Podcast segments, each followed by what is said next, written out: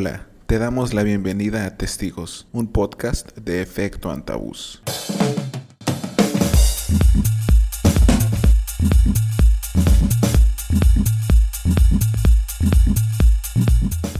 Hola, hola, ¿qué tal? Les damos la bienvenida de nuevo a Testigos, este podcast de efecto antabús. Y hoy vamos a continuar con una serie que habíamos comenzado hace algunas semanas Vamos a platicar sobre fantasmas y quisiera darle la bienvenida primero a Uriel Pérez Maldonado. Uri, bienvenido. Hola, hola, muchas gracias. Gracias, Uri. Y también tenemos aquí a Ulises Guzmán. Uli. Hola, ¿qué tal? Es un gusto estar aquí de nuevo ante ustedes para, para tratar estos temas tan, tan interesantes. Tenemos igual al, Carlos Chuk. Hola, hola, Uriel. Hola, este, Jesús. Eh, Ulises, eh, un gusto estar de nuevo con ustedes aquí en Testigos Podcast. Ok, bueno, como ya les había comentado, hoy vamos a comenzar hablando, vamos a continuar con la serie que habíamos comenzado hace algunos días. Vamos a hablar ahora sobre fantasmas, pero pues, obviamente tenemos que, que hilar algunas cosas antes de entrar en la discusión sabrosa, ¿no? Y Uriel, primero, creo que sería muy bien si nos ayudases un poco con la definición de fantasmas. ¿Qué, ¿Qué nos puedes comentar al respecto? ¿Qué es un fantasma? pues creo que hay, hay como diferentes definiciones, ¿no? Que podemos, eh, o que se le, se le, pueden acuñar como a, lo que es un fantasma, ¿no? Desde eh, lo cultural, lo físico, eh, lo parapsicológico. para nuestra conveniencia o nuestro uso, este, vamos a usar la definición propuesta por Frederick Myers, que es el fundador de la Sociedad para Investigación Psíquica, SPR, por sus siglas en inglés. Frederick dice que el fantasma, los fantasmas, son la manifestación de una energía personal persiste o una indicación de que algún tipo de energía vinculada con una persona que alguna vez habitó la Tierra está siendo ejercida después de la muerte. Creo que eh, es bastante acertada esta definición que propone este Myers, porque mm, se acerca mucho a las definiciones que hay sobre fantasma en la mayoría de las culturas, ¿no? Esta especie de energía que está como en un estado liminal, ¿no? Ahora sí que eh, entre el cielo y la tierra, ¿no? Eh, está, está en este estado liminal, ¿no? Cuando todavía no pues no pasas mm, de un lugar a otro, ¿no? No estás ni aquí ni allá, está como en un umbral. Entonces, este, pues yo creo que esa es la particularidad que tienen en común los fantasmas en, todas las culturas y, en todas las religiones y en todas las cosas que puedan hacer acepción hacia los fantasmas, ¿no? Al final es como una energía aquí entre el cielo y la tierra, ¿no? Entonces, eh, o bueno, ¿ustedes qué opinan? Creo que lo que acabas de decir de las diferentes culturas y civilizaciones también es muy importante porque, como dices, podemos encontrar en diferentes puntos del mundo que hay como esta idea de lo que se queda en este plano, pero que no pertenece completamente a este plano. Y cada una de esas cosas, pues tiene como, cada uno de estos sucesos o energías, creo, no, no sé muy bien cómo cómo referirme a ellas, pues tienen como cierta función dentro de cada civilización, ¿no? Y creo que esta definición que tú planteas es, es muy interesante, eh, Uriel, y creo que como dices, como bien dices, pues sí, se, es compartido en diferentes eh, puntos, ¿no? Eh, Ulises. Sí, de hecho, más allá de la convención maniquea de, que existe en, en, pues en el pensamiento judeocristiano, ¿no? De que terminas esta vida, tu tránsito por el mundo a lo que va a seguir una recompensa o un castigo según tus acciones en este, en este plano, ¿no? Entonces, la simple existencia de los fantasmas, porque creo que más adelante vamos a abordar ese rollo de que si existen o no existen, que también es como que algo bien interesante. Pues más allá de la idea que existe de que contenemos un espíritu o un alma, si se quiere, que va a transitar a otro plano de existencia, pues creo que está estos remanentes, como bien dice Uriel, que se presentan en muchas culturas. Es como que una cualidad de, digamos, del ser humano creer que hay una esencia que representa lo que somos, lo que fuimos en carne, mejor dicho, y que va a tener este tránsito, no quiero decir ascenso o descenso, porque estaría remitiendo de nuevo esta, esta visión maniquea de, de la existencia, que yo creo que no es suficiente para explicarla, pero esta sustancia que queda de nosotros intangible, pero que sigue siendo nosotros, eh, como una especie de impresión, refiriéndome a, a eso, no, no, no, no a, a, lo que está impreso en el papel, sino a una semipresencia. No, es, es, es distinto y es difícil definir qué es un fantasma precisamente por eso. De hecho, comenzaste, Uriel, con la frase de Guillermo del Toro de que es un fantasma, algo, un suceso terrible condenado a repetirse una y otra vez. Claro que, que del Toro lo está diciendo desde un punto de vista del horror, cultivado en sus películas y en su estética, por supuesto. Pero el fantasma como tal está presente en nuestro imaginario. Incluso nos referimos a, al fantasma como no solamente a un ente, sino a algo, ¿no? El fantasma del pasado, por así decirlo, como, una, eh, como un concepto, como una idea de lo que dejamos atrás y no los remanentes de una persona que ya no está viva. Entonces, es, difícil definirlo, pero yo creo que lo que mencionas es acertado en ese sentido, ¿no? algo que no deja de existir del todo. No sé si quieres agregar algo, Carlitos. Eh, pues definitivamente el definir qué es un fantasma sí es eh, difícil, bastante difícil. Eh, a mí me cuesta mucho, sobre todo porque eh, no tengo tanta conexión con, con, con, el tema, pero sin embargo eh, tengo amigos muy cercanos que les apasiona el tema y sobre todo no tampoco juzgo ese, esa, digamos, esa, esa, esa forma de, de, de digamos, eh, ver la realidad y, y digamos, eh, dejan o, dejan que fluyen ciertas energías, como, como le acaban de decir. Pero pues un fantasma mm, puede ser también el reflejo de, temores, el reflejo de, culpas de determinada sociedad, grupo social, eh, y se refleja de, diferentes maneras. No creo que cada cultura tiene sus, formas de, representar sus fantasmas, pero sí eh, eh, coinciden en, en, en, muchas cosas, ¿no? Bueno, del, los griegos tenían uno más antiguo que se llama Paneim, y en, latín, los romanos, que siempre le andaba copiando a los griegos, decía, eh, eh, viene del fantasma, ¿no? Pero en esa definición es como algo que brilla, algo como que se hace visible, ¿no? Como una cosa, eh, una aura, podríamos decirlo. Entonces, mí me gusta pensar eh, eh, los fantasmas de, desde, esa, desde esa visión. Bueno. Claro, pues es muy interesante lo que comentas, Quinto, ¿no? Que de hecho en un momento vamos a hablar un poco también sobre eso, ¿no? Sobre cómo son los fantasmas, ¿no? Este, eh, si podemos decir, entre comillas, físicamente, porque se supone que no hay algo físico, ¿no? Pero bueno, este, como les comentaba, ¿no? Pues eh, al final creo que lo que tenemos o lo que tienen todas las culturas en común es eso, que, que al referirse a un fantasma, sea el contexto que lo utilicen, pues eh, se habla de algo que está y no está, ¿no?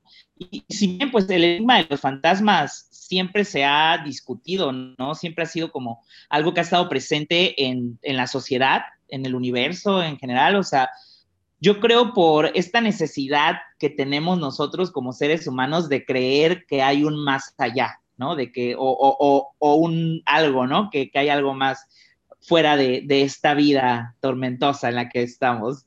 Este, pues sí, o sea, digo, muchas personas de todo el mundo consideran como la posibilidad de, de esto, ¿no? De que exista un, fantasma, aunque no sea precisamente como la presencia de un, de un muerto, creo que la mayoría de las personas creen que hay un algo, ¿no? O sea, no sabemos el qué, pero sí creo, me atrevería a decir que la mayoría de las personas, sobre todo aquí en México, eh, sí creemos que hay un algo, ¿no? A lo cual, pues, a veces llamamos fantasmas.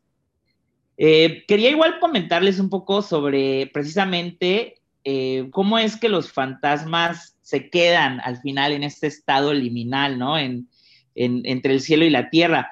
Hay muchísimas razones que que proponen pues tanto los paracientíficos como los eh, psicólogos, porque hay psicólogos que se encargan de estudiar estos temas, como el Myers.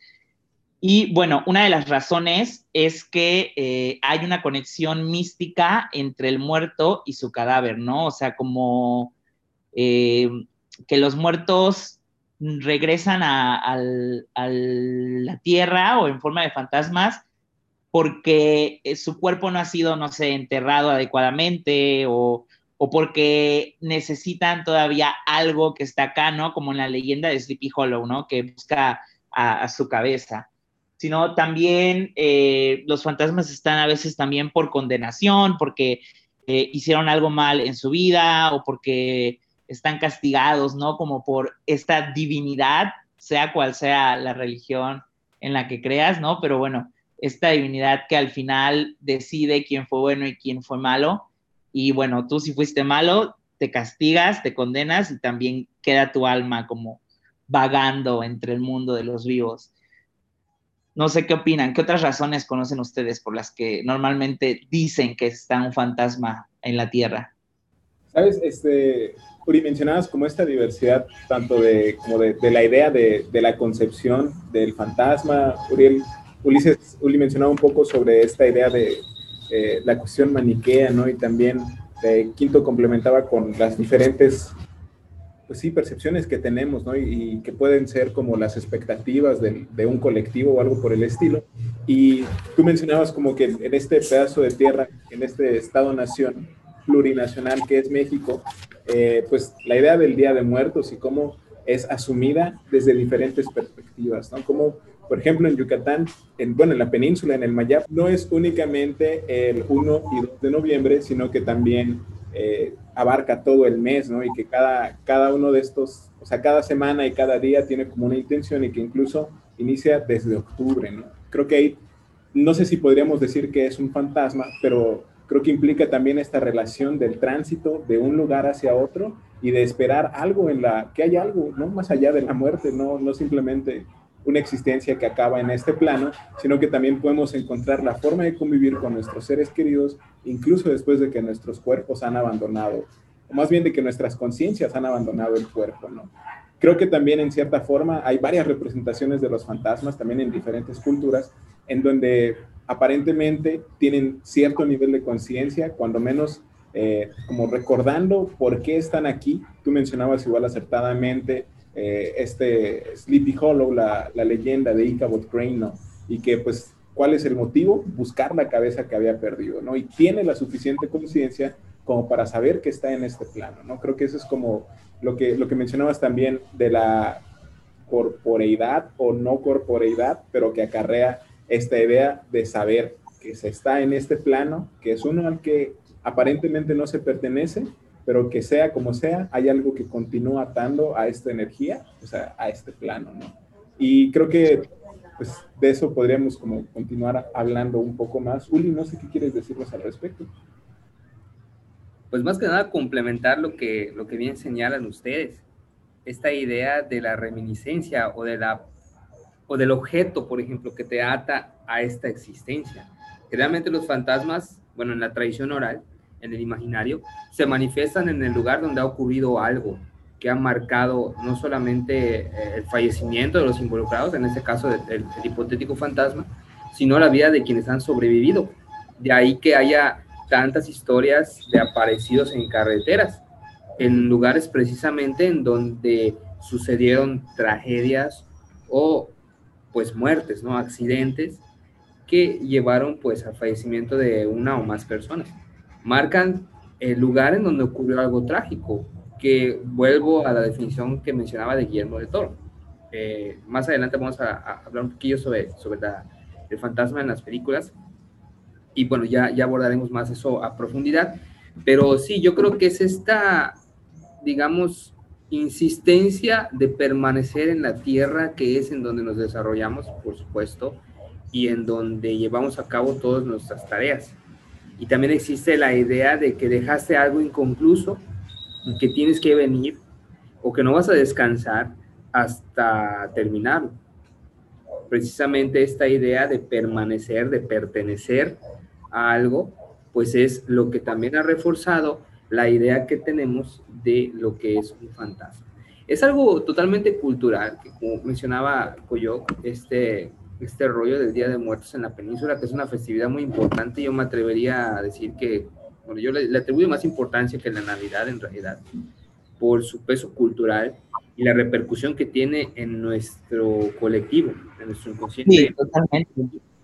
Claro, entonces, pues de ahí la insistencia de incluso del Estado, ¿no? De, de mantener estas relaciones, estas tradiciones, perdón, vivas, eh, con los concursos de altares en las escuelas, que es una obligación que, pues yo creo que es una muestra de lo arraigado que tenemos esta creencia en el más allá, en el siguiente plan.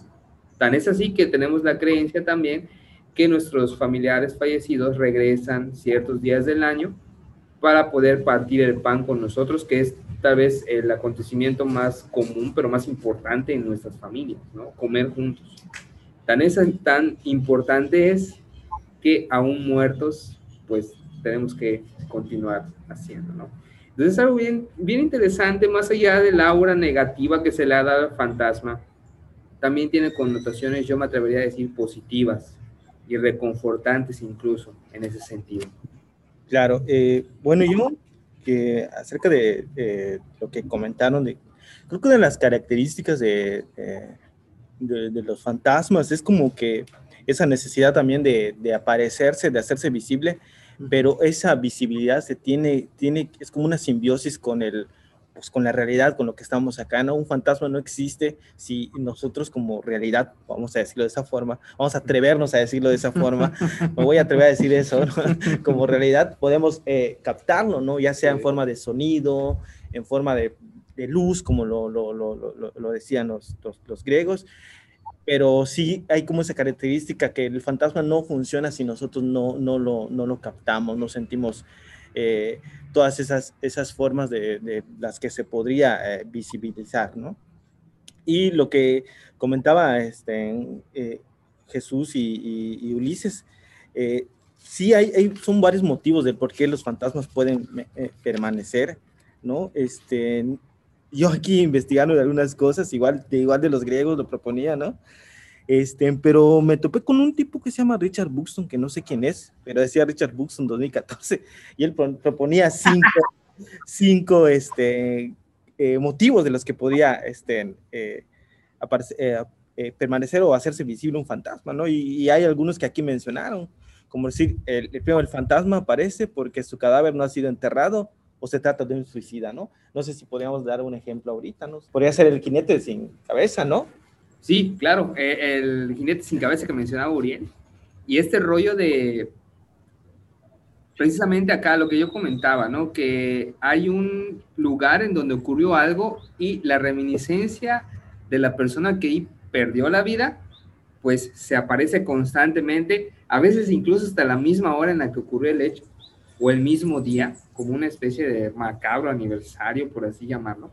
Sí, se le llama, eh, creo que le llaman en, en parapsicología, en, digo, término en inglés, haunting, ¿no? Que es cuando el espíritu recrea una y otra vez, eh, pues, el hecho de, de, su muerte, ¿no? Y, y normalmente sucede, como dices Ulises, cuando es sobre todo, pues, una muerte traumática, violenta, etcétera. Sí, por supuesto. Y qué bueno que mencionaste un término en inglés porque viene muy a colación eso. Algunos términos en, algunas, en algunos idiomas a veces no se traducen de manera, digamos, literal o adecuada, por así decirlo, porque haunting yo entiendo que es como maldito, ¿no? O embrujado o algo así. Ajá, como, sí, como embrujado, más que nada. Sin embargo, yo creo que esa traducción como que no abarca la complejidad que contiene ese término. Eh, no es que un idioma sea superior al otro, simplemente que responden a mecanismos distintos. Entonces, decir eh, Haunting House, por ejemplo, se traduce como casa embrujada, pero más allá de, de, de, de, la idea de embrujo como hechizo, como magia, está el concepto de maldición, a lo mejor por ahí, como un lugar.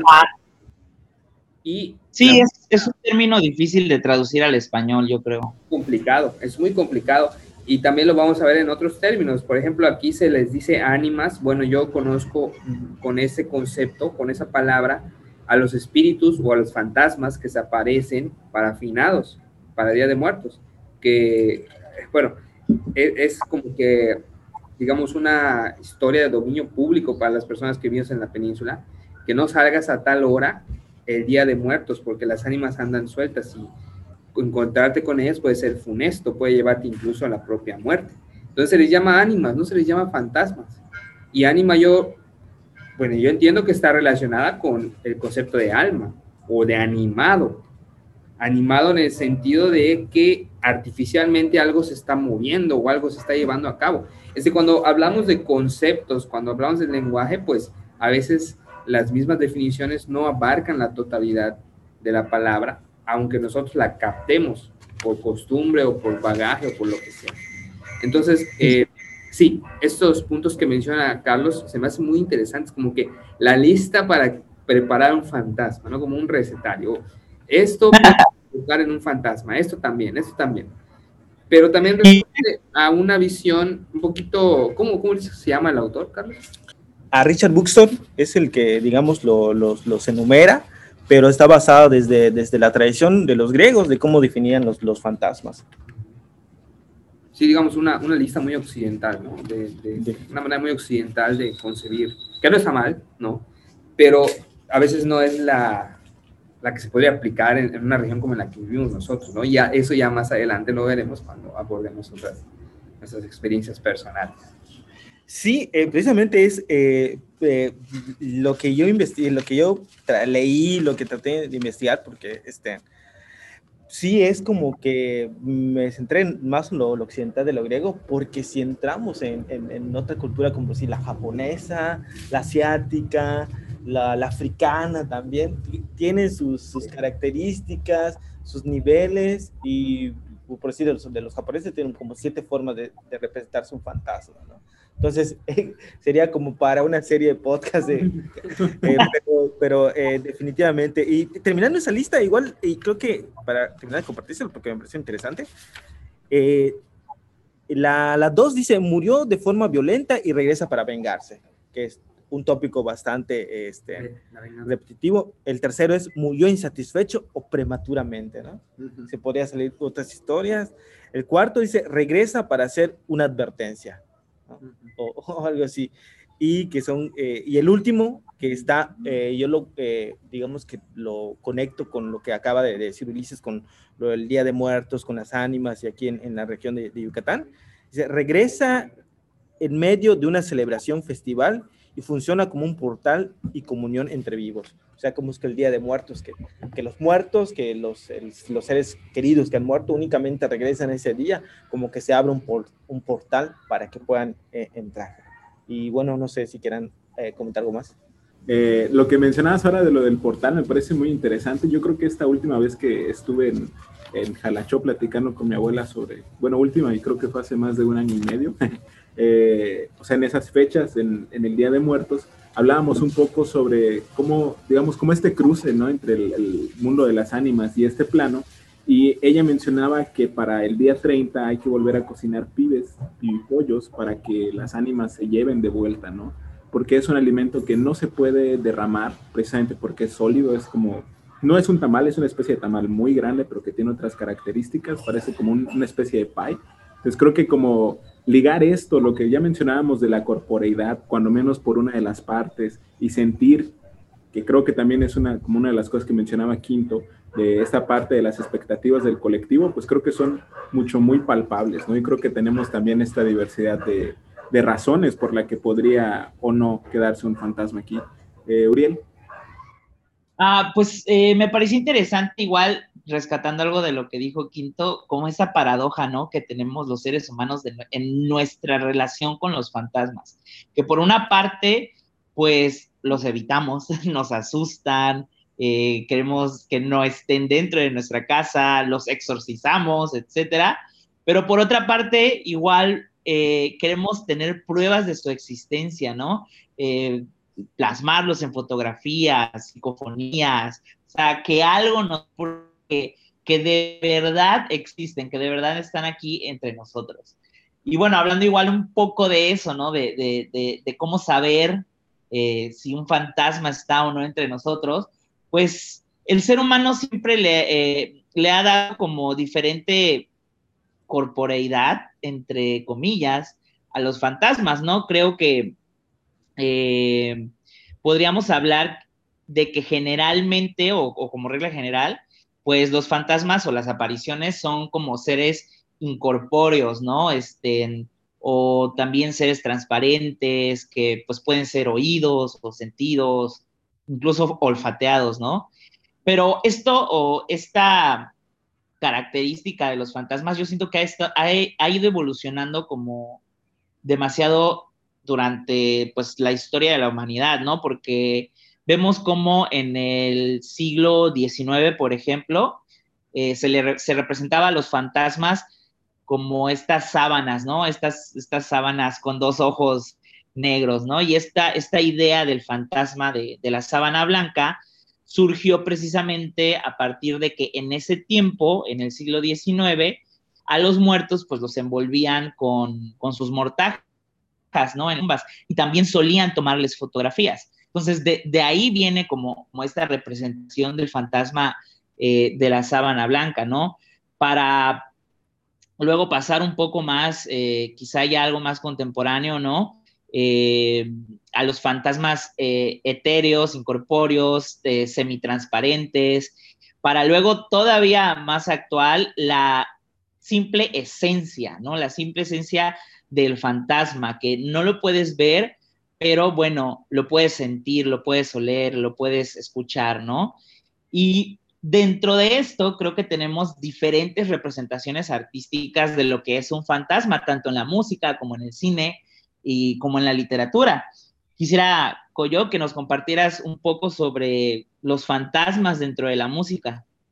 Claro, eh, Uri, muchas gracias. Igual un poco como lo que decías de, la evolución del fantasma, eh, me parece que no es lineal, creo que muchas veces se retoman elementos de cosas que ya habían aparecido. De hecho, creo que cuando lleguemos al apartado de las películas podemos hablar un poco de eso, ¿no? cómo se retoman ciertas perspectivas y este otro tipo de cosas, ¿no?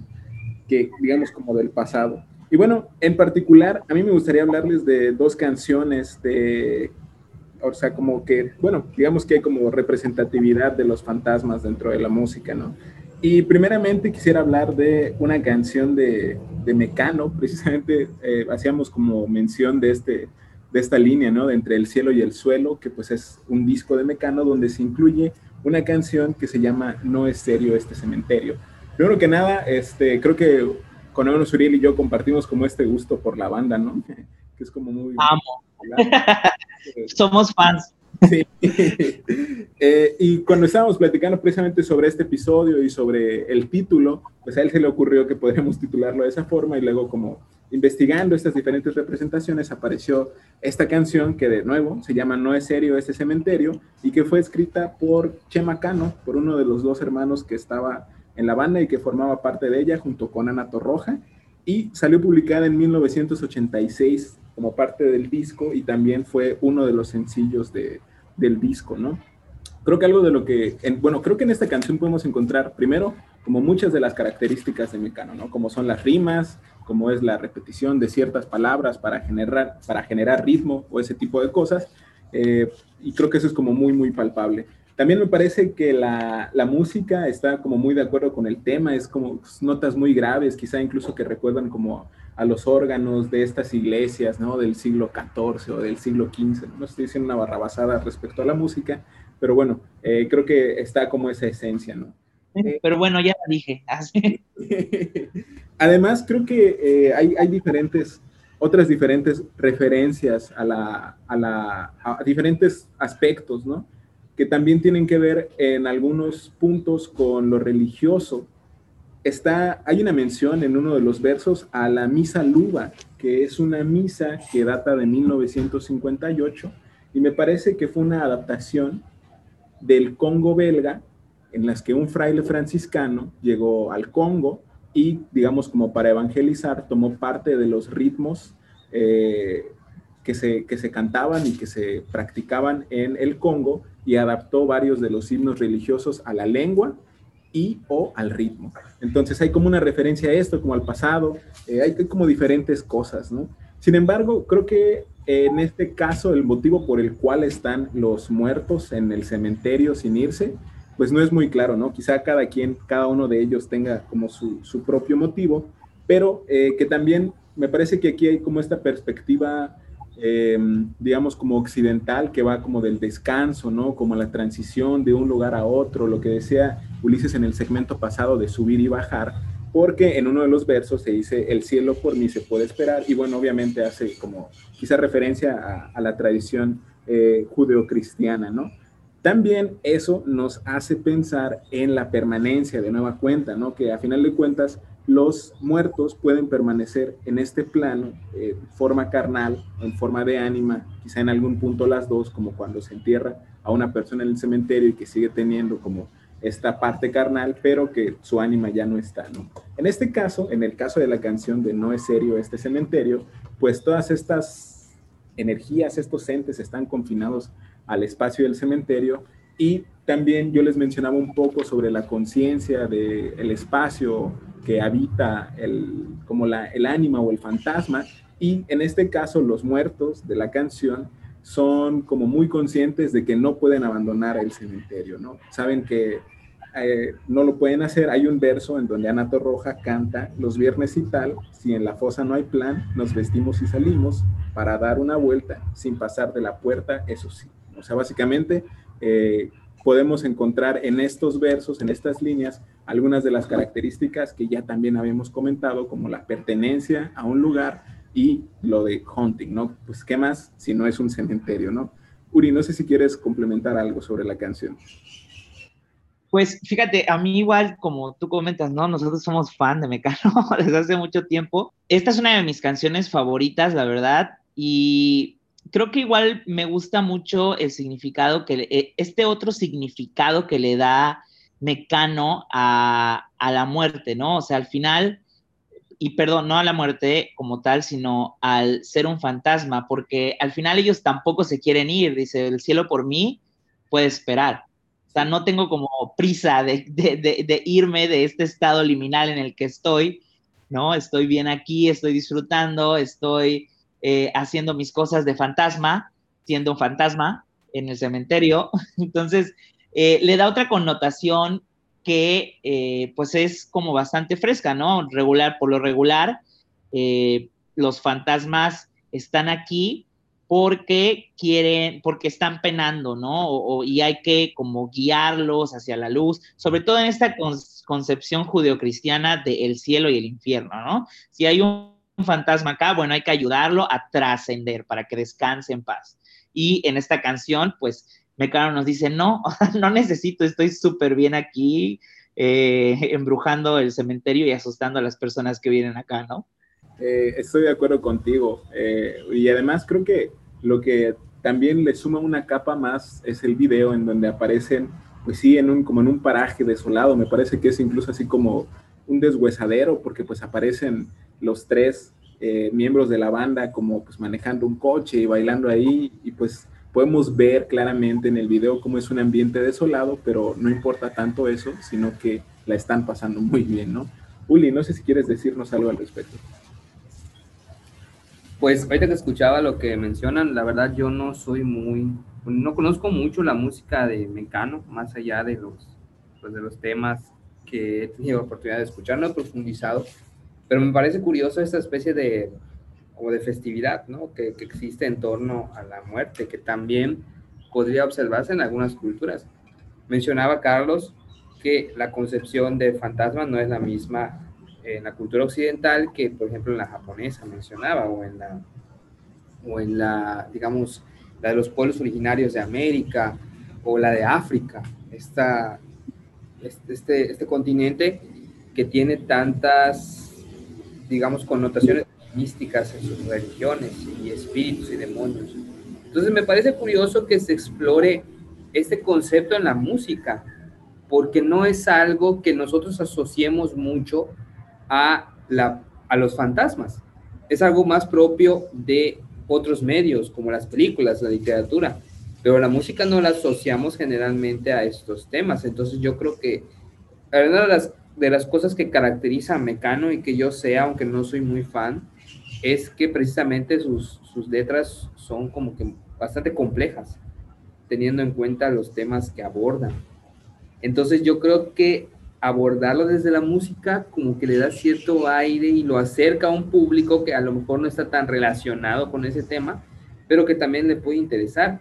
Y sin mencionar que la música también puede ser enigmática en algunas ocasiones, hablando de Mecano y hablando de otras bandas y otros cantantes que se me vienen a la mente, pero que no, no, no sabía eso, pero ahorita sí voy a escucharlos con, con más ganas, ¿no? Porque siempre aprende uno cosas nuevas mencionaste, es como lo, lo, críptico y lo profundo que pueden llegar a ser como las, las canciones de Mecano, y creo que además también mencionabas como esta concepción occidental, pues bueno, remitiendo a ambas cosas, mm, pues la banda solía incluir algunos versos en latín en algunos de sus, de sus canciones, ¿no? Y en el caso de No es serio este cementerio, pues también tenemos una frase que dice Finis Gloria Mundi Homini, que hace referencia a una pintura de Juan de Valdés Leal, un fresco que pintó, me parece que en el siglo XVI, en un sanatorio.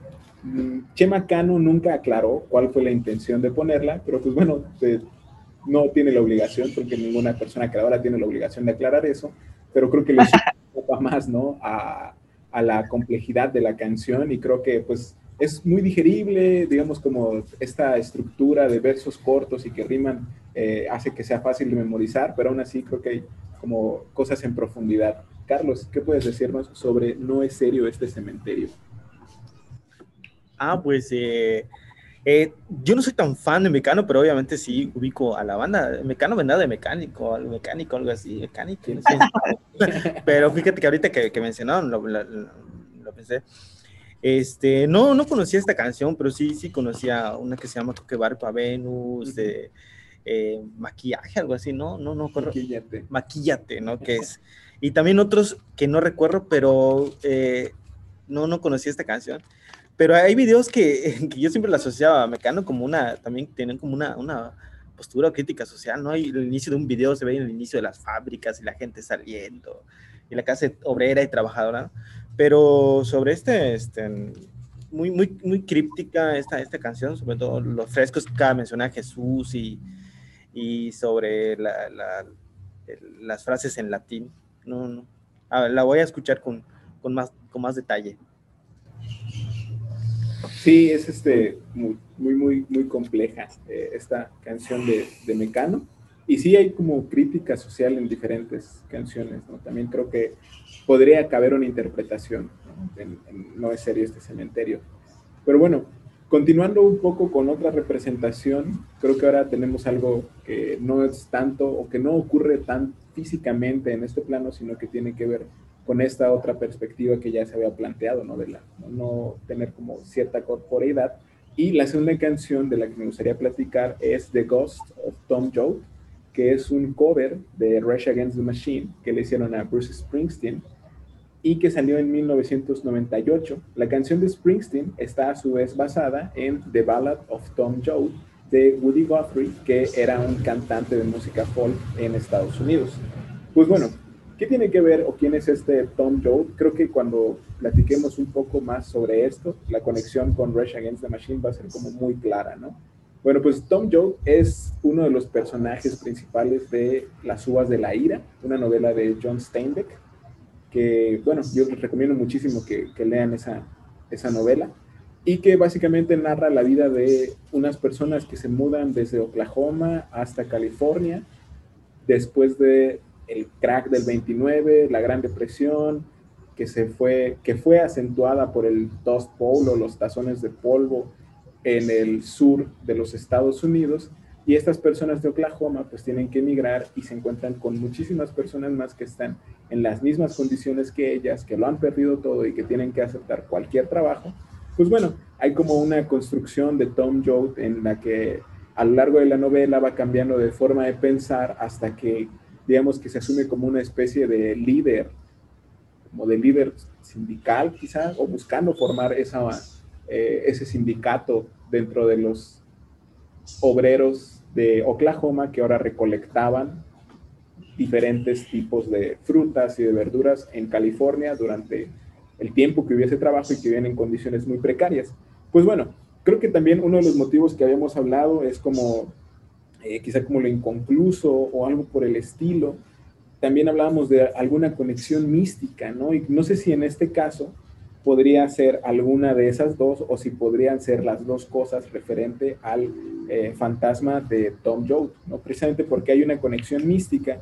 En la novela hay una parte en la que Joad le dice a su madre que en donde vea a alguien desamparado o algo o que vea en una situación muy difícil, ahí iba a estar el, mismo Tom Joad y es una parte que se repite, digamos, básicamente de manera textual en la canción de, bueno, de Bruce Springsteen y que luego hizo un cover, Rush Against the Machine, que es precisamente cuando Tom dice, mamá, donde veas que hay un policía golpeando a un hombre, a un bebé hambriento llorando, donde veas lucha contra la sangre y el odio, ahí estaré. Entonces, digamos que podría ser eh, como estas dos cosas que hablábamos, ¿no? La conexión mística con todas estas personas y la labor pendiente de no haber logrado lo que quería, que era justamente como mejores condiciones para los obreros. Eh, Quinto, no sé si quieres decirnos algo sobre esta canción.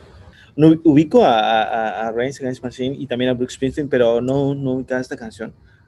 La voy a agregar de una vez a mi playlist para escucharla a detalle, pero sí, sí suena interesante. Eh, sí, sí, sí, sí. Creo además hay también como diferentes capas en esta canción. Eh, hay incluso la menciona a un predicador y en la novela de John Steinbeck hay un predicador o un ex predicador que es Jim Cassie y que justamente ha perdido la fe, ¿no? Y creo que el predicador de la canción de Springsteen bien podría perder la fe por las condiciones que narra eh, Tom Joad. Uriel. Pues fíjate que esta canción de Ghost of Tom Joad, la verdad es que yo tampoco la he escuchado, planeo agregarla eh, a mi playlist para ver qué tal. Pero bueno, me parece interesante eh, lo que comentabas sobre ella, ¿no? Que decías que estaba basada en, en otra canción que se llama The Ballad of Tom Joad, ¿no? Sí, de Woody Guthrie. Ok, vale, que es eh, The Ballad of Tom Joad, ¿no? Y que aparte esta estaba pues inspirada en Las Viñas de la Ira, ¿no? The Grapes, the grapes of, of Rat.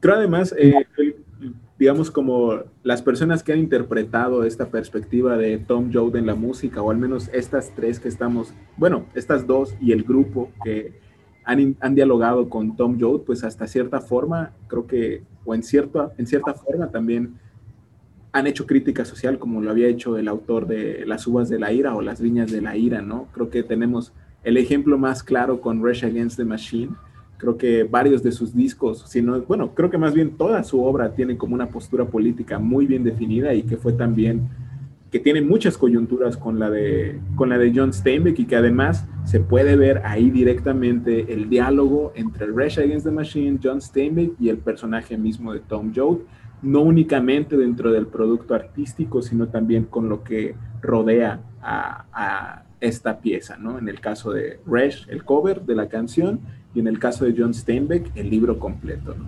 Y Uli, ¿qué puedes comentarnos?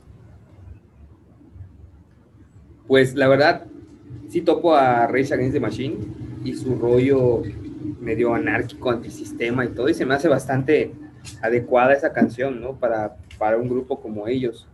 Y sobre las uvas de la ira de Steinbeck, tengo pendiente leerlo desde hace un chingo de años, no me, no me ha animado, pero yo creo que, pues sí, en la época en la que se enmarca la novela, me parece que dejó como que sus rastros ¿no? en, la sociedad, se podría decir los fantasmas de esa época, como la célebre frase que, si no me equivoco, abre el manifiesto del Partido Comunista. Precisamente un fantasma recorre Europa, el fantasma del comunismo.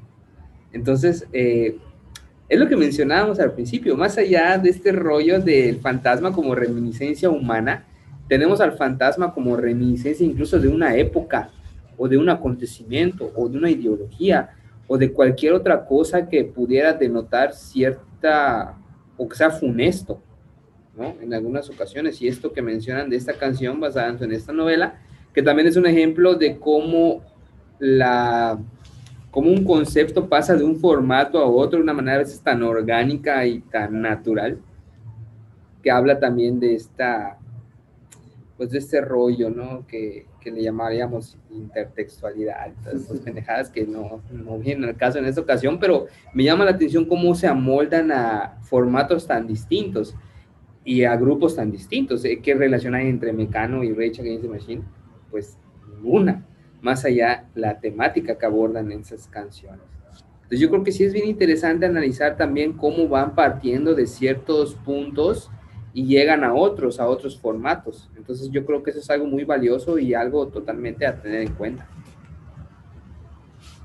Claro, eh, creo que el, diálogo en, formatos y con, con, las obras también es, es, muy importante. Y justamente estaba eh, recordando un poco la, la, letra de Tom Joad de Woody Guthrie, y creo que tanto en esa como en la versión de Springsteen, que es la que a final, a final de cuentas Rage escoge para hacer el cover, está como esta idea, ¿no? De, Tom Joe como parte de la voz lírica hablándole a su madre y diciéndole que va a estar ahí. Creo que en el caso de la versión de Springsteen, Rage Against the Machine, está como este sentido de, de, permanecencia y creo que hasta cierta forma como una especie de venganza, ¿no? Pero me parece que quizá por la naturaleza del género de Woody Guthrie, me refiero al género musical, creo que es como eh, algo más hay como una especie de añoranza, ¿no? Es como algo melancólico donde Tom acepta su destino y se está yendo, ¿no? Y creo que eso es el, esa es la barrera que se rompe con la corporeidad o con estando en este mundo de una forma liminal, por ejemplo, ¿no? En la que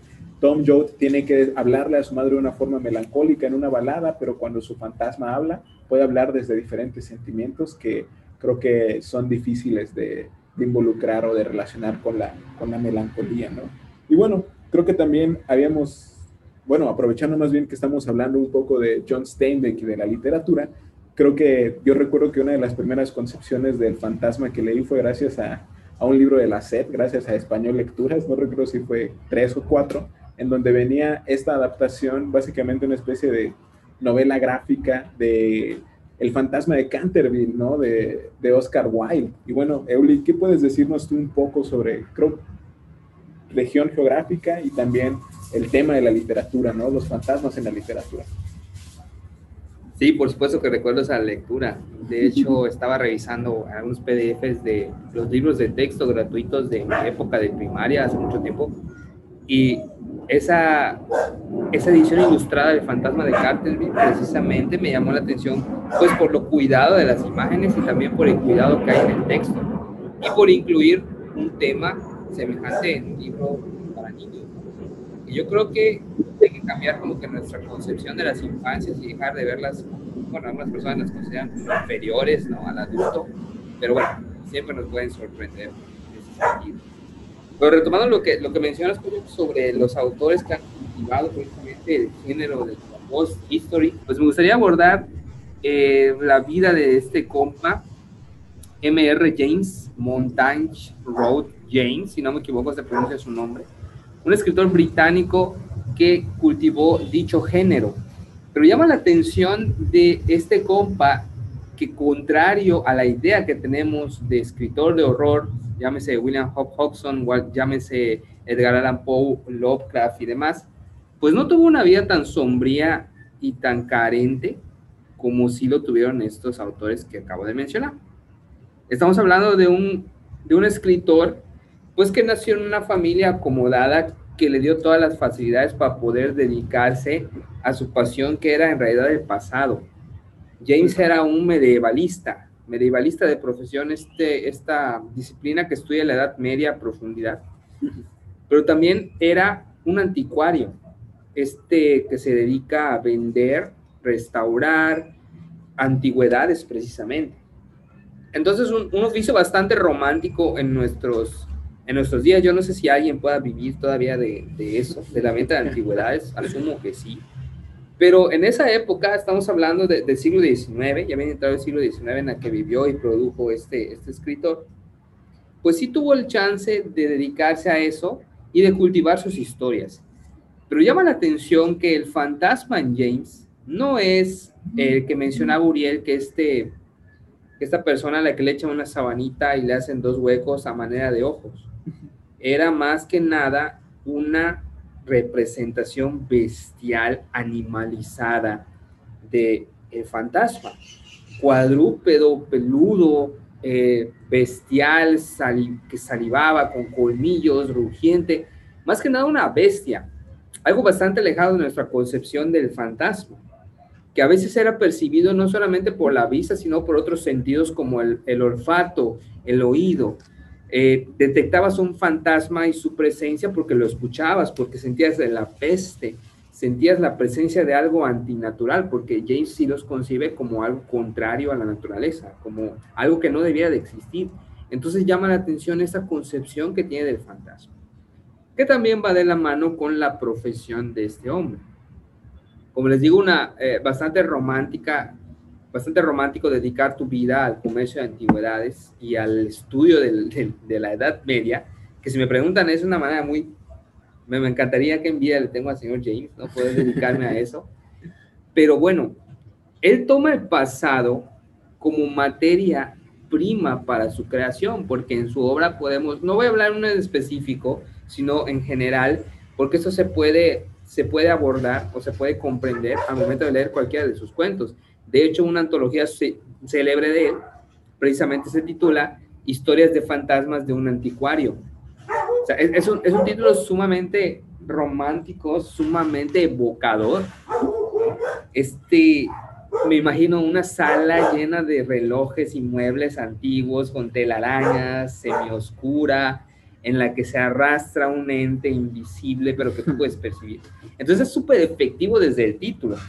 Y va a disfrutar mucho la lectura de, de las obras de M.R. James. Pero bueno, eh, yo creo que es una manera bastante romántica de concebir el pasado. Eh, está influenciado sumamente por esta corriente de romanticismo, que como nosotros, eh, pues también lo estamos. Es algo que sigue perdurando y que a veces se, se, confunde con la cursilería o con algo que únicamente se ocupa del amor. Pero es romántico vender antigüedades, escribir historias de fantasmas en un despacho. A mí se me hace bastante romántico. Y bueno, retomando este, este rollo del pasado como fuente, encontramos en sus narraciones la aparición de monarcas, ¿no? duques, condes, etcétera, etcétera. Se me viene a la mente el cuento del conde Magnus, que precisamente habla sobre una persona que santificó su vida una entidad maligna que le permitió alargarla de maneras eh, sobrenaturales, pero lo cual tuvo un castigo en el más allá. No encuentra paz, pero obtuvo lo que quería. De nuevo vemos este, este rollo de el maniqueísmo de entre lo, el bien y el mal que está presente también en la obra. Imagino que practicaba alguna religión, Mr. James. Pero bueno, él retoma el pasado, lo, lo reescribe y lo utiliza de materia prima para crear historias de fantasmas. Que eso es algo que tienen en común, yo supongo, todas las demás historias de fantasmas que he leído, más allá de la de Mr. James. Pero el pasado en realidad es como lo recordamos, o más que nada una ficción que nosotros nos vamos construyendo. Siempre me ha quedado esta inquietud. ¿Qué tanto de lo que nosotros recordamos es cierto? Fue así. ¿O somos nosotros reconstruyéndolo con base en fragmentos que tenemos? Al fin y al cabo, una ficción. Y como es ficción, pues es susceptible a que todo pueda ocurrir, incluso lo fantástico y lo sobrenatural. Entonces, esta reconstrucción del pasado que hace James me parece muy adecuada, como también se me hace adecuado el título que este mencionaba, les mencionaba historias de fantasmas de un anticuario, pues para nombrar su obra. Estamos hablando de un autor, como les digo, no, no, no padeció necesidad y pudo consagrar su vida a la creación. Y es algo que se nota en lo cuidado que están eh, sus cuentos y en lo bien estructurada que en general está su obra. Si lo vemos en perspectiva, pues produjo bastante y produjo cosas pues bastante interesantes. Si, si por ahí encuentran una antología de, de M.R. James, la verdad se las recomiendo mucho. Y esta concepción del fantasma que tiene como una bestia, como un monstruo, pues también choca con este concepto que tenemos nosotros, hablando ya en una perspectiva regional.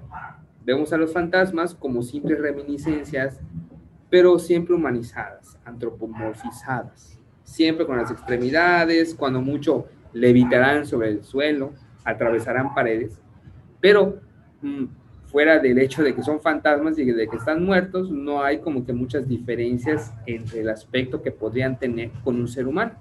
No así pasa con los fantasmas de, de MR Entonces, se me hace curioso cómo han permeado el tema de del fantasma en distintos formatos. Y bueno, eh, retomando esto de MR James, no sé si tengan algo por ahí que agregar o si han leído algún cuento suyo ¿Cuáles serían sus impresiones sobre todo? Coyo.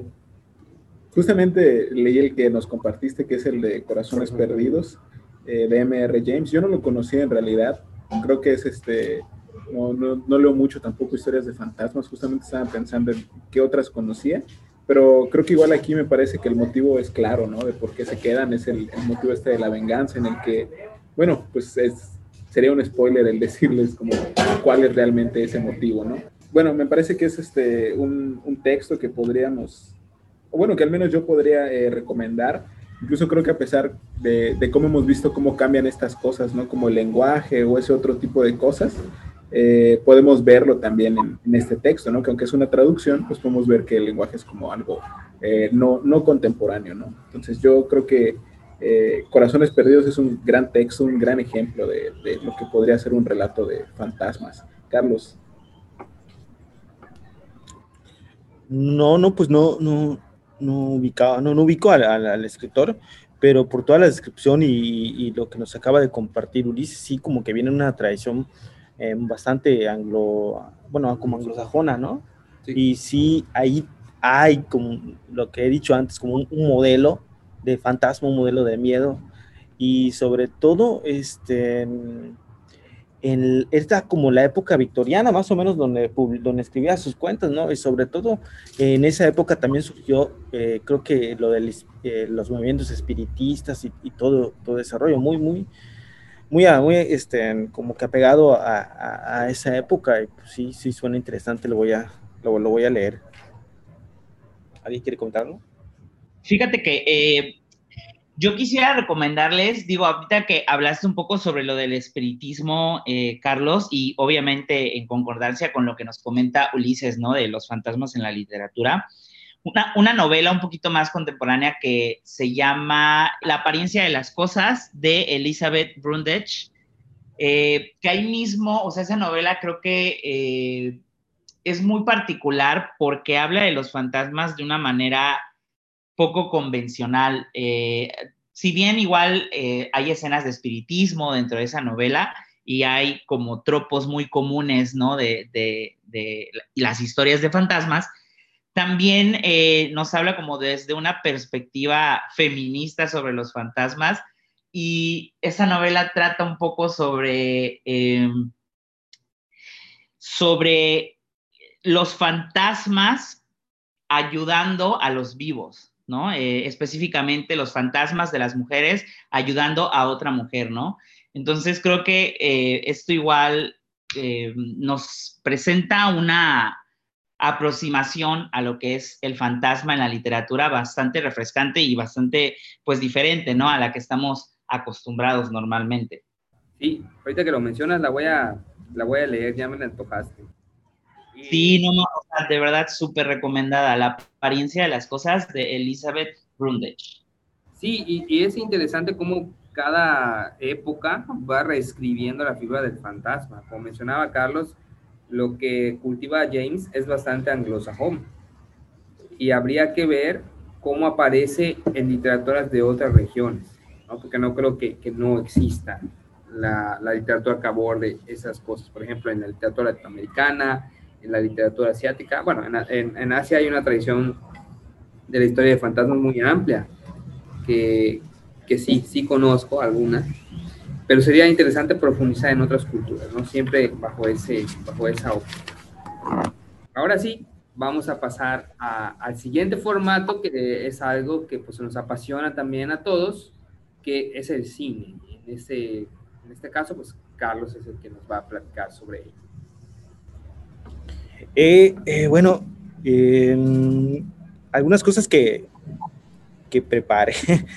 Realmente no soy tan, tan, tan fan del cine de fantasmas, ¿no? Quizá he visto, no mucho, pero sí, sí algo. Y bueno, eh, antes de comenzar, antes de, darle una, darles una recomendación, eh, quería enumerar algunas cosas como el elemento del fantasma en el cine es bastante común. Es, es, tiene una gran, o sea, siempre hay una, eh, un porcentaje de producción muchísimo al cine, ¿no? ¿no? No es un elemento que se haya olvidado, que se haya trascendido, ¿no? Bueno, los fantasmas en el cine también son diferentes, ¿no? En, un fantasma dentro del cine lo define el género, ¿no? Por decir, un fantasma como de, del terror, podría ser el espinazo del diablo o el orfanato, pues ya es otro, otra forma de fantasma, ¿no? Una, una animada, una, podríamos Gasper, que será este Scooby-Doo, ¿no? y todos esos podría ser y, la, entra también en la comedia, ¿no? Y también hay, eh, digamos, eh, fantasmas románticos, ¿no? Que por ahí va mi recomendación. Este, otra cosa también interesante que, por decir, en una encuesta que me encontré por ahí, en Estados Unidos, el 45% de la gente cree en fantasmas. Casi uno de cada dos, ¿no? Sí, exacto. Y en España, el 20% cree en fantasmas. O sea, que hay como un público que cree en no, no, no, no es que le guste el cine, creen los fantasmas, ¿no? Ahora, trataba de buscar algo aquí en México y pues no encontré ni una, una encuesta ni nada, ¿no? Lo que sí encontré es que el fantasma está vinculado a política y a corrupción. El fantasma moderno y actual. Ah, encontré varias cosas que decían los, los maestros fantasmas que cobraban, ¿no? O los políticos fantasmas que cobraban. Entonces, el fantasma dentro del folclore, o digamos dentro de, el ámbito nacional, el fantasma eh, dentro, digamos, de la política y lo urbano está considerado como un modelo corrupto. Un, un, un, ente que corrompe, ¿no? ¿Qué, qué, cosas, ¿no? Y bueno, este, la película que yo les voy a, a, recomendar y que voy a como que hacerles unas reflexiones sobre eso, es eh, bastante reciente, del 2017, se llama A Ghost Story, literalmente historia de fantasmas, ¿no? De un director, se llama David Lowery, no sé si lo dije bien, del 2017, ¿no? Y pues el argumento es, es bastante sencillo, son personajes, son pocos personajes, pero eh, donde radica lo, digamos, lo interesante de, este, eh, de, este, de esta película es en las metáforas o en los símbolos que representan o cómo está representado el, el, fantasma, ¿no? Bueno, el argumento bastante sencillo, ¿no? Una pareja eh, se va a, se muda, se va a vivir a una casa en, eh, digamos, en las afueras de la ciudad o es el campo y pues tienen una, ahí está la convivencia, de repente el, el digamos, el, el, hombre, digamos, fallece violentamente y se va a, lo de la, la morgue, lo, reconocen, el, la mujer reconoce el cadáver y pues ahí todo debería terminar, ¿no? Pero de repente, este, el, estando en la morgue con la sábana blanca, eh, hay como una, eh, como una escena de un minuto, dos minutos que, este, digamos, la, la, cámara se, se centra en, en, el cuerpo y de repente se levanta. Y uno ahí como espectador ya, digamos que acepta que es como una cosa fantástica lo que va a ocurrir. Y, y no es que esté haciendo un spoiler, o quizás sí, pero pues realmente eso de que de que eh, se aparezca el fantasma o se eh, escenifique el fantasma, pierde totalmente el sentido en esta película, ¿no? Y, este, y de ahí empieza eh, y se convierte en un fantasma, como ya hemos mencionado antes, un fantasma decimonómico, es decir, la representación de un fantasmita, ¿no? Con su, con su sabanita blanca, sus ojitos y que anda ahí con obviamente no, no, no anda este, en, bueno, sí, sí anda en las casas, pero no anda diciendo, uh, haciendo cosas chistosas, ¿no? Es un fantasma bastante melancólico, ¿no? Y, pero este fantasma es, el, pues, obviamente, el cuerpo de, del, tipo, del, esposo, de la pareja de, la chica, y, y, y se regresa a la casa a vivir allí, y ahí está durante bastante tiempo. Me parece como un un poco bullerista por parte del fantasma, ¿no? Pero sobre todo, hay muchas reseñas que dicen que esto podría ser es como una, es como una historia de fantasmas bastante romántico, pero desde una mirada, por decirlo, un poco de, de como, decirlo, con poco de, de, aprensión hacia ciertas eh, relaciones, ¿no? Que en la realidad pueden ser un poco enfermas, un poco eh, crueles, un poco no sanas, pues, ¿no? Entonces, y creo que esa persistencia del fantasma para quedarse, regresar a la casa y observar a lo que era su pareja, así como que eh, refiere a algo como que obsesivo, ¿no? O sea, como que no debería, porque pues ya las personas, eh, es, es, parte de la vida que las personas mueran, pero también las personas también que dejen esto, ¿no? Como que se vayan para, para otro lado, ¿no? Entonces, ahí sucede, es, básicamente eh, el, el, el, argumento. El, otra cosa, elemento importante de esta película es el tiempo. El tiempo para el fantasma dentro de esa película es, es, la, es, es inconcebible dentro, eh, nosotros como, como humanos no pasa por minutos, no pasa por días, para él puede pasar milenios o cientos de, de, años, ¿no? Entonces, eh, así va avanzando la, la, película hasta que ese lugar, otra cosa interesante es que el lugar donde vivían de repente se empieza a urbanizar. Ahí viene como que otra cosa interesante, ¿no? Se empieza a urbanizar y se empiezan a construir rascacielos, la ciudad hasta parece una ciudad del futuro, ¿no? Pero el fantasmita el, no ni siquiera es el fantasma persiste en ese lugar, no anda, anda, pero, o sea, uno como espectador piensa que ha pasado tanto tiempo que ya como que debería olvidarse de eso, ¿no? Porque esa obsesión de estar esperando a alguien, ¿no? Y, eh, y de repente eh, eh, es tanto lo que, lo que, pues, digamos, está sufriendo el fantasma que ocurre algo trágico en el que muere, ¿no? y supone que ahí se va a acabar la situación, pero no, es como que empieza a eh, inicia de nuevo, como que no te dicen qué ocurre con la ciudad, pero es como que vuelve a iniciar, ¿no? Entonces, eh, son muchos, eh, son muchos este, detalles que vienen en esa película, no, la recomiendo muchísimo porque no se centra únicamente en, en, una historia de, fantasmas con la sábana, con los ojitos negros y eso, sino que tiene como que tampoco hay que quedarse con, con esa, con esa perspectiva eh, romántica de una historia que es una historia de fantasmas, pero bien podría ser una historia de amor, sino que hay otras cosas donde podrían eh, analizarse, ¿no? Como ciertas relaciones que se vuelven obsesivas también, ¿no? Y que, y que a, mí sí, me, sí, al principio me parece un poco cursi, ¿no? Porque que un fantasma se va a seguir obsesionado con algo que, que, es imposible, ¿no? Para él, ¿no? Pero hay ciertas eh, romantizaciones de, de, ciertas cosas que, que, así son, ¿no? Y no podría ser sanas, ¿no? Entonces, eh, pues les recomiendo esa, esa película, no sé si ustedes la han visto, han, han escuchado una reseña, leído, no sé, ¿no? Creo que este sí retoma varias cosas, como habíamos dicho, del, como del fantasma, la concepción del fantasma, como lo de la sábana. Habíamos mencionado que la evolución del fantasma no siempre es lineal, ¿no? Y creo que podemos ver una resignificación, por, como lo que mencionas de las relaciones obsesivas o ese tipo de cosas, pero creo que también retoma muy claramente esos elementos que ya Uriel nos explicó, datan del siglo XIX, me parece, ¿no? Y cuando decías que enterraban a las personas y salían con sus mortajas y que incluso las fotografiaban.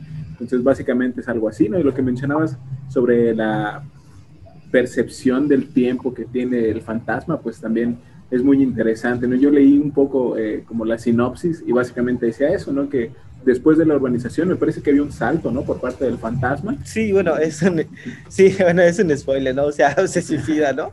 Bastante pero sí, ¿no? Que un fantasma se suicide, pero ocurre, ocurre entonces. Y que también hablan como un poco de la circularidad del tiempo, ¿no? Entonces creo que a pesar de que no la he visto, creo que además la fotografía, que es otra capa, como mencionábamos con el video de Mecano, es como eh, muy, muy atractiva, ¿no? Que esas, como esos tonos fríos, ¿no? Que remiten precisamente a, no sé, como a esta, no quisiera decir carencia, pero como qué pasa con los sentimientos del fantasma, ¿no? Que aparentemente los tiene dentro de la película.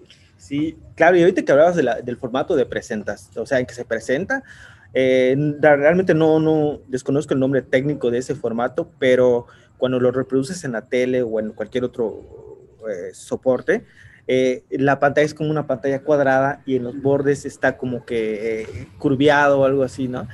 Y ese formato fue como adrede, por ahí leí del, del, director, para dar una sensación de que lo estás viendo desde una perspectiva un poco retro, ¿no?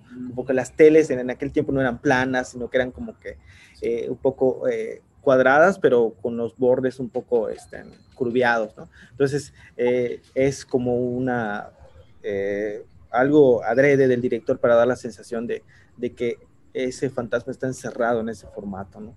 Y no sé si quieren comentar algo más. Pues nada más eh, que sí, conozco la película, no la he visto, pero sí estuve leyendo para ahí unas reseñas y también vi el tráiler que, que, nos mandaste. Sí se me hace bastante nostálgico todo lo, lo involucrado ahí, desde la, la, fotografía, la paleta de colores, como mencionaba Coyoc, hasta la manera en la que aparece el fantasma. Es algo bastante de, del pasado, bastante retro, como bien mencionas, y creo que sí genera una estética nostálgica en lo que estamos viendo, que, bueno, yo supongo que es la sensación que quería transmitir el director, yo creo que, bueno, al menos en lo que he visto y lo que he leído, sí, sí la logra, ¿no? Eh, nada más para cerrar, sí, es, entra como un eh, drama romántico, puede ser una pura, pero fíjate que cuando yo la vi, caí como una, una, un sci-fi de, de fantasmas, ¿no? Sobre todo porque proyecta dentro de la película una percepción del tiempo que eh, nosotros estamos muy, leja, muy, muy lejos de poder eh, proyectar una vida, una, un tiempo en, en, eso, ¿no? Entonces, creo que uno de sus grandes este, características es, es poder eh, representar el tiempo o cómo lo percibe un, fantasma. Y bueno, Uriel, ¿qué te pareció? ¿La has visto? Uriel? Sí, eso te iba a decir. Fíjate que esa película, este, me acuerdo que cuando salió, que ya es, es un poquito, o sea, no es tan viejita, pero sí ya tiene un tiempo que salió. Vi el tráiler y fue así como que, ah, la tengo que ver y nunca la vi. pero, pero ahora definitivamente la voy a ver. Creo que igual me recuerdo un poco a lo que decía Ulises de cómo eh, le decimos fantasma no solamente como a los entes, ¿no? Sino también, por ejemplo, a, como a la historia o al dolor o incluso al amor, ¿no? O sea, creo que tiene que ver, te digo, no he visto esa película, pero que creo que tiene que ver un poco eh, con eso, como el fantasma de un amor pasado o el fantasma de un amor que no pudo ser o que dejó de ser.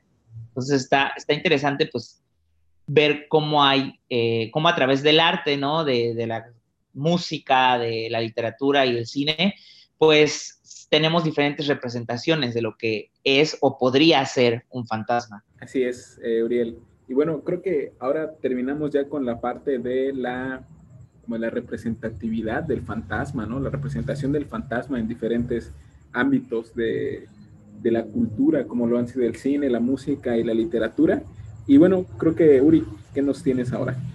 Pues vamos a ver qué, qué experiencias hemos tenido, ¿no? Con los fantasmas, así, ya que estuvimos hablando sobre estos como si fuéramos expertos. Ah. no, vamos a ver, este, no sé si alguno de ustedes tiene como alguna experiencia paranormal, personal, con, con algún fantasma. Por ahí Ulises me comentó de una súper interesante que no me ha contado y que estoy súper ansioso de escuchar, que él tenía con algunas psicofonías. Ulises, ¿nos las compartes? Sí, de hecho, eh, justo ahorita les, les platicaba sobre sobre esa experiencia de ultratumba que tuve hace bastante tiempo. De hecho, yo estaba muy, muy joven, tenía unos 5 o 6 años. Pero lo, lo, interesante de esto es que quedó, quedó constancia del acontecimiento en un formato que desgraciadamente se perdió. Eh, Qué conveniente, Uli. ¿Cómo? Así que qué conveniente, ¿no? Pero bueno, más, más que porque sea conveniente, porque los formatos llegan a estar obsoletos, incluso los objetos que resguardan la memoria, pues infalibles, se quedan obsoletos precisamente, como pasó con esto, ¿no? Pues resulta que yo en mi infancia viví en unos departamentos que hay aquí cerca de, bueno, entrando a Polígono, a lo que es Polígono, unos departamentos que a lo mejor nos han visto. Y en una ocasión yo estuve ahí con unos familiares y decían que se escuchaban cosas en la noche, ¿no? Como voces o murmullos. Yo la verdad no los había escuchado, pero como les digo, yo era muy joven y obviamente pues eso me, me, me, me asustó demasiado. Entonces estas personas, mi, un tío y una tía, pues se dieron a la tarea de captar esas, esas reminiscencias y pusieron una, una, pues una radio, no sé cómo se llama, incluso de esas que grababan, ¿no? Con un, en un cassette, por eso les digo que los formatos no son infalibles. Y en un cassette grabaron el silencio, ¿no? O sea, pusieron a grabar el aparato mientras siguieron con sus, con sus actividades y mientras estábamos ahí nosotros, eh, pues haciendo lo nuestro. Luego de un par de horas, pusieron stop y reprodujeron el cassette. ¿Y cuál fue nuestra sorpresa cuando efectivamente se escucharon voces que no pertenecían a ninguno de nosotros? Uno se acostumbra a la voz de las personas con las que vive o con las que interactúa mayormente, ¿no? Si bien ellos no vivían ahí conmigo, vivía con mis papás, con mi hermano. Sí nos, nos visitaban frecuentemente. Entonces esa voz no pertenecía a ninguno de ellos y muchísimo menos a mí. No sé, no eran palabras como tal, al menos no algo que se pueda comprender o que se pueda, digamos, interpretar como frases coherentes, pero eran murmullos, eran palabras aisladas, sílabas, sonidos guturales que eh, de verdad, de verdad me, inquietaron muchísimo. Eh, les digo, yo tenía seis años y en mi, pues en mi imaginario no existía esas cosas. Inmediatamente lo asocié con el mal y con el diablo y todo, pues porque era mi bagaje. Pero en realidad las escuché, o sea, no me lo contaron, no lo vi en un video de YouTube, yo las escuché. Y desgraciadamente ese cassette, estamos hablando de hace veintitantos años, pues no sobrevivió al tiempo. Hace poco, incluso, bueno, no, hace poco, unos seis, siete años, encontramos el cassette, pero ya era inservible primero y segundo, no había ningún aparato para reproducirlo. Desgraciadamente no tuvimos como que la, el interés por digitalizarlo tampoco, iba a ser bastante complicado pero ese material se perdió. Ahorita ya es un lost media, ¿no? Y este, digo yo, de la transición de lo análogo a lo digital que siempre platicaba con Coyo, cuántas cosas se quedaron al medio camino y no llegaron a nosotros, pues esa es una de ellas, ¿no? Pero de verdad les juro que fue una experiencia, una de las primeras experiencias que a mí me enfrentaron con esta idea de que existen otros mundos, además de este, como diría Stephen King en La Torre Oscura y bueno, una experiencia bastante desagradable que me dio mucho miedo en esa época, incluso ahorita me daría miedo.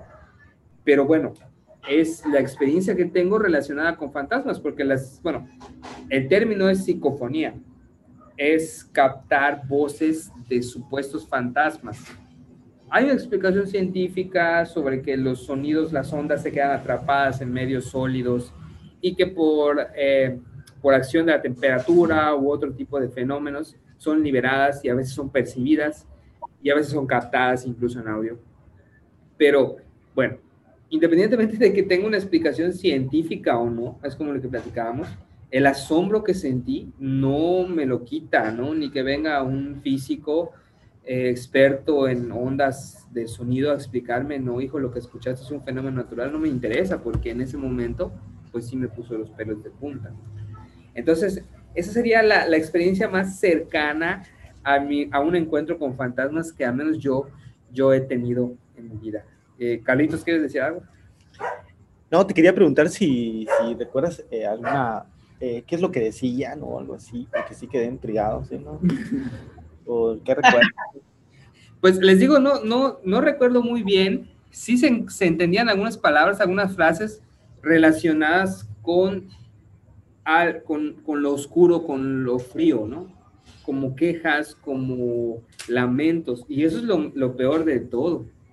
No puedes, eh, o sea, captas el fenómeno, lo tienes, pero no te sirve de nada porque no puedes darle una lógica. A lo mejor la lógica de los fantasmas es diferente a la nuestra, ¿no? Pero no pude, por, por más que intentamos encontrar el sentido, encontrar concordancia con lo que nosotros vivíamos, a lo que habíamos captado, pues no había, ¿no?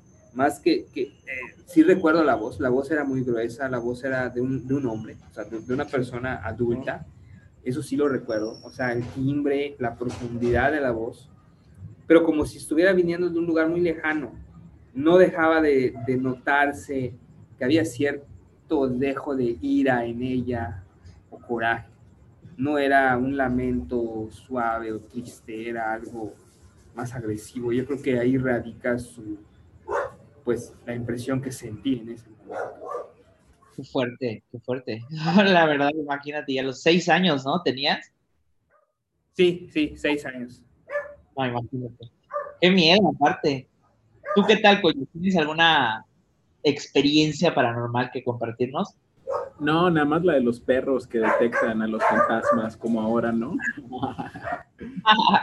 Eh, o sea, realmente no, no ninguna experiencia de primera mano, pero o sea, un poco jugando con, con, esto que decía de los perros, sí recuerdo haber leído ahí historias como eh, la lagaña del perro, ¿no? Que tiene que ver justamente con el Día de Muertos y que si querías ver eh, a, un, fantasma, a un ánima o un alma, pues no tenías que hacer más que tomar la lagaña del perro, ponértela y que tú ibas a ver también eso, ¿no? Que también está el, el riesgo que conlleva, que es básicamente pues, desaparecer, ¿no?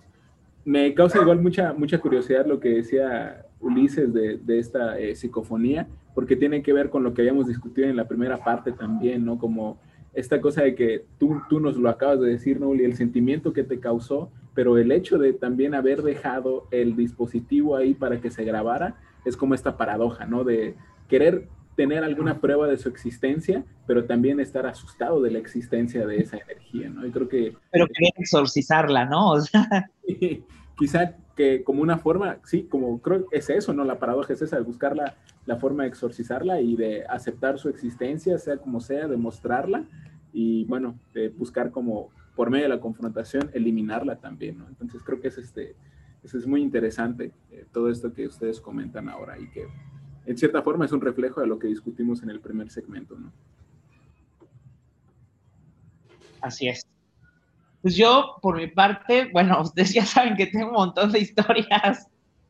Se estaban burlando hace rato que iba a ser un monólogo mío, ¿no? Que... de historias paranormales. Voy a contar una nada más, ¿no? O sea, llamémosle paranormales, ¿no? Yo personalmente, pues yo sí creo en, en los fantasmas, en que hay algo más allá de acá, ¿no? O sea, no sé qué, pero, pero bueno, yo creo que sí. Este, sin embargo, también creo que muchas cosas pueden suceder eh, y, tener una explicación lógica. Pero aún así prefiero la explicación no lógica. es más divertida, ¿no? Entonces, este, pues cuando me mudé aquí, me acuerdo eh, cuando empecé a vivir solo, yo tenía como una torre de, mis películas de DVD que ahora están encerradas en una caja porque como comentaba Ulises ya no sirven de nada. ya todo lo ves en online. Pero bueno, tenía yo mis, mi torre, ¿no? De DVDs y pues yo solía desvelarme, entonces en que me desvelaba, en que me desvelé, perdón, una noche, se cayó esa torre, estaba fuera de mi cuarto la torre y se cayó y pues yo oí nada más el sonido, me espanté, abrí la puerta y pues dije, ay, pues qué raro, ¿no? Se cayó. Pues quizá, este... Solita se cayó. No sé, ajá. dije, igual y, y, solita se cayó, ¿no? Ajá, quizás solita se cayó. Pues X, la, la levanté ahí a, a, esa misma hora y ya me volví a dormir. Al otro día me volví a desvelar y se volvió a caer ahí sí ya no salí, porque yo dije, no, yo, yo sé, estoy consciente de que las acomodé bien precisamente para que no se volvieran a caer, y pues fue súper raro, ¿no? Y pues sí me dio mucho miedo y ahí sí de pronto dije, ah, las, las acomodo mañana.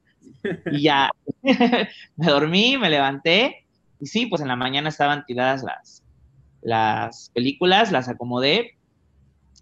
Cuando bajé a la sala, encontré un sapo como disecado así medo, mero en medio de la sala. O sea, fue súper surreal, o sea, porque si hubiera estado vivo, pues dices, pues entró, ¿no? O si hubiera estado muerto, pues eh, se vería todavía fresco, pero se veía disecado así como hasta con los ojos en blanco, ¿no? O sea, ya como, como de mucho tiempo. Y dije, pues, ¿cómo llega un sapo y disecado acá? O sea, no puede ser que entró en la noche y para la mañana ya se disecó de esta manera pues me saqué mucho de onda, la verdad, y, y, y, sí me dio, me dio miedo, pero bueno, X, o sea, lo levanté con un, con un recogedor y ya pues lo, lo tiré y me fui a, a, la escuela y cuando regresé de la escuela, este, pues ya no había nada ni nada, pero al otro día, cuando salí de mi casa para volver a ir a la escuela, había unos pajaritos muertos en la entrada de la casa. Pues igual me sacó de onda, ¿no? O sea, ya después de eso pues sí me saqué de onda, este, y me dio más miedo y todo, y no sabía yo qué hacer, ¿no? Le comenté así como a mi mamá y a mis papás, y me dijo así como que, ay, no, tranquilo, no es nada, ¿no? Después de eso ya no volvió a pasar nada, pero no tengo una explicación para esos eh, sin, sin, sentidos, ¿no? Para esas cosas que, que sucedieron. y que, bueno, como platicábamos anteriormente, o sea, si bien no te puedo decir, bueno, o sea, vi un ente o, vi un algo, lo que sea, algo brillante o transparentoso o como sea, pues no, no te lo puedo decir, pero sí te puedo decir, bueno, escuché, sentí, ¿no? O sea, cuando se cayeron las películas, etcétera, y como todos esos indicios, ¿no? Que, que apuntaban hacia algo, pues paranormal, ¿no? Que, que es lo que estábamos platicando hace rato, que eh, los fantasmas pues, pueden tener como muchas formas, ¿no? Este, desde que los podemos ver, ¿no? Hasta solamente sentir o sentir ciertos indicios de su presencia, de que están acá, como augurios. Eh, fíjate que yo, eh, pues tienes muy buena protección, ¿eh? O sea, como que, o sea, porque primero aparece este sapo y luego los pájaros, algo, había como un, cierta energía que bloqueaba, se podría decir, la entrada de algo, ¿no? Ay, qué miedo, no lo había pensado así, Quinto. Sí. libro podría ser, ¿no? Como... Sí, sí, es cierto. Pues ahorita que comentas eso, este, yo quería, yo quiero compartirles algo, pero no sé si es algo, eh, eh, algo fantasmal, por decirlo de una forma, pero estoy seguro que ocurrió tal como lo voy a contar ahorita, ¿no? Yo venía, de, creo que de, de Cancún, y ya estaba llegando a la entrada de Mérida. Antes, de, antes del periférico hay un puente y por ahí hay como unas llanteras y todo eso. Y el camión pasa este, como arriba del puente. Y yo recuerdo que había una casa de dos pisos y pues siempre veo, hacía ese viaje y lo veía, ¿no? Pero de repente en ese, en ese viaje que estaba yo eh, regresando a Mérida y en esa misma casa que está pegada casi a, la carretera Cancún, entrando a Mérida, vi, estoy seguro que vi, era como un, un, toro de lidia, pues, ¿no? En el techo. Lo vi como tres segundos porque como vas avanzando, pues se va cerrando el ángulo de división del camión y ya no. Pero sí recuerdo que lo vi unos tres, cuatro segundos, dije, hasta yo mismo me hice la pregunta, ¿no? Es, un, toro de lidia, ¿qué hace allá, no? O sea, ¿Qué es eso? Perdón, ¿qué es eso, Quinto? ¿Un, toro de qué? Un toro de lidia, es uno, los que se usan para la corrida de toros, para la tauromaquia. Ah, ya, ya, va, va, Ajá, entonces lo vi encima del techo y te digo, lo vi cuatro segundos y todavía me hice la pregunta, ¿qué hace ese, qué hace ese ganado allá, no? ¿Qué hace ese toro ahí?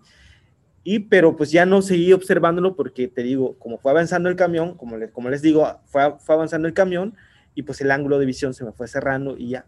Pero me quedé con, con, con esa duda de que pues, lo vi, ¿no? O sea, nadie me puede decir que, que, que no es cierto porque lo vi.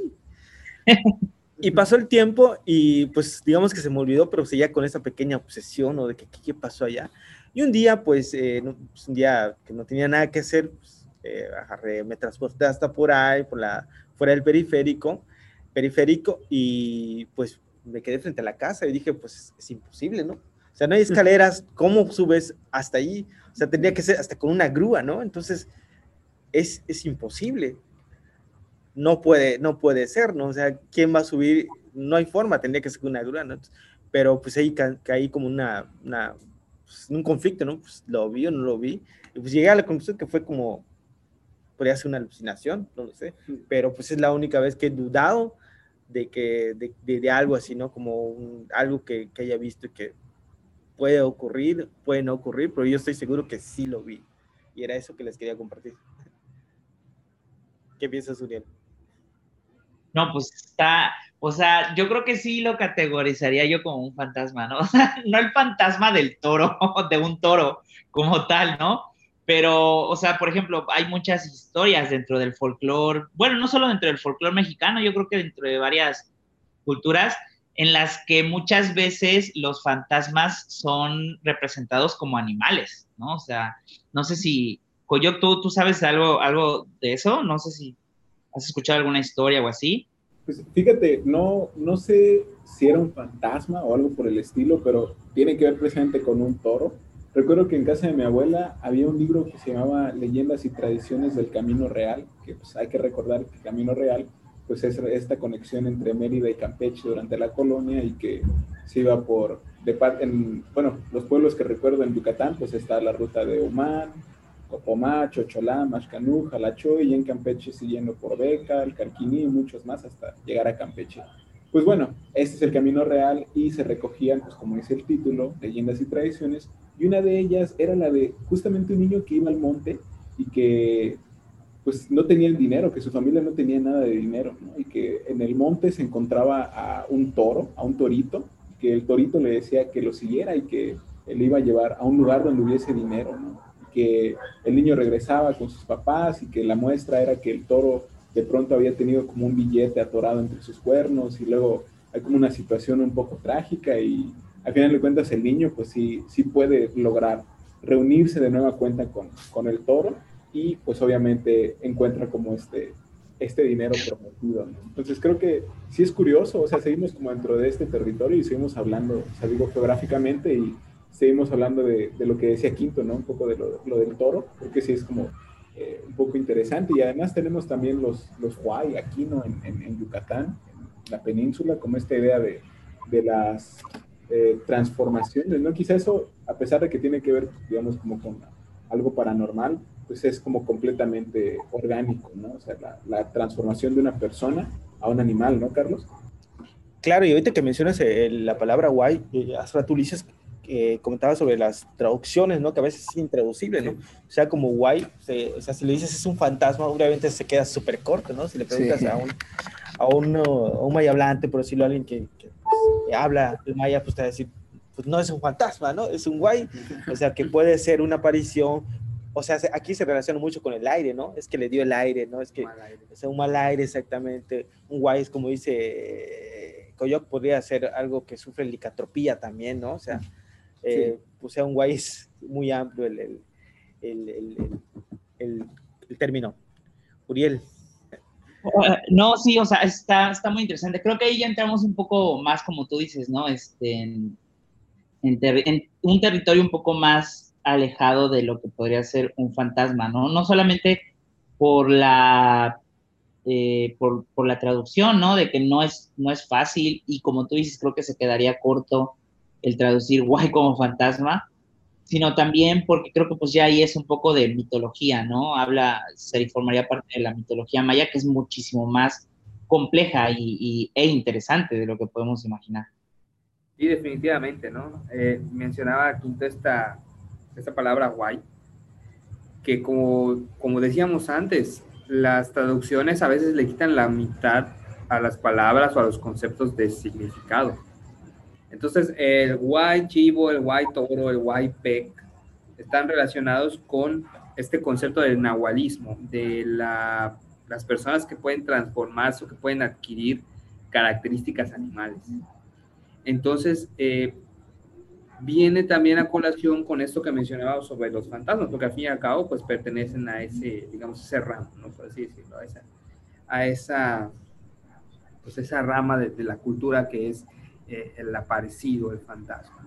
Entonces, eh, sobre la anécdota que contó Suriel, es curioso que el sapo está asociado con la brujería, con los aquelarres, con, con los hechizos, con, bueno, con con muchas cosas que tienen que ver con, la magia, con, lo esotérico, ¿no? Y bueno, sí, es bastante perturbador lo que mencionas, cómo llegó ese despojo a tu casa, más teniendo en cuenta, pues, el acontecimiento que había ocurrido con tus, con tus ¿no? Entonces, este, es bastante, bastante perturbador. Y Carlitos, sí, algo. Ah, no, pues nada más hacerte, eh, recomendarte una serie, Uriel, no sé si has visto eh, Lovecraft Country. Ah, sí, sí la comencé, pero no, no, la, no la seguí viendo, pero está buena. Podrías, este, podría como que ofrecerte ciertas, eh, no sé, posibilidades para entender qué pasó, ¿no? Pero bastante recomendable, todo es muy, muy, muy buena, muy buena. Vale, pues no, definitivamente la voy a ver. Y bueno, creo que ya hemos, nos hemos este, extendido ya como por las anécdotas personales y también discutimos un poco sobre estas, estas ideas y las representaciones del fantasma y las diferentes concepciones. Creo que fue muy, muy interesante escuchar también estas anécdotas con las que cerramos este episodio. Y bueno, quisiera que nos despidiéramos, Uriel. Muchas gracias por acompañarnos. Gracias, gracias a ustedes. Nos vemos pronto. Sí, muchas gracias, gracias amigos por, por permitir estar acá una vez más. Esa, este tema me apasiona en realidad sobre todo conocer sus experiencias de primera mano y todo lo que tengan que decir sobre, sobre el tema de los fantasmas. yo creo que es algo que siempre va a estar como que, pues, eh, vigente. Carlitos. Ah, pues siempre un gusto estar con ustedes y platicando también con ustedes y pues nos vemos para la próxima. Muchas gracias por acompañarnos este episodio y nos escuchamos pronto.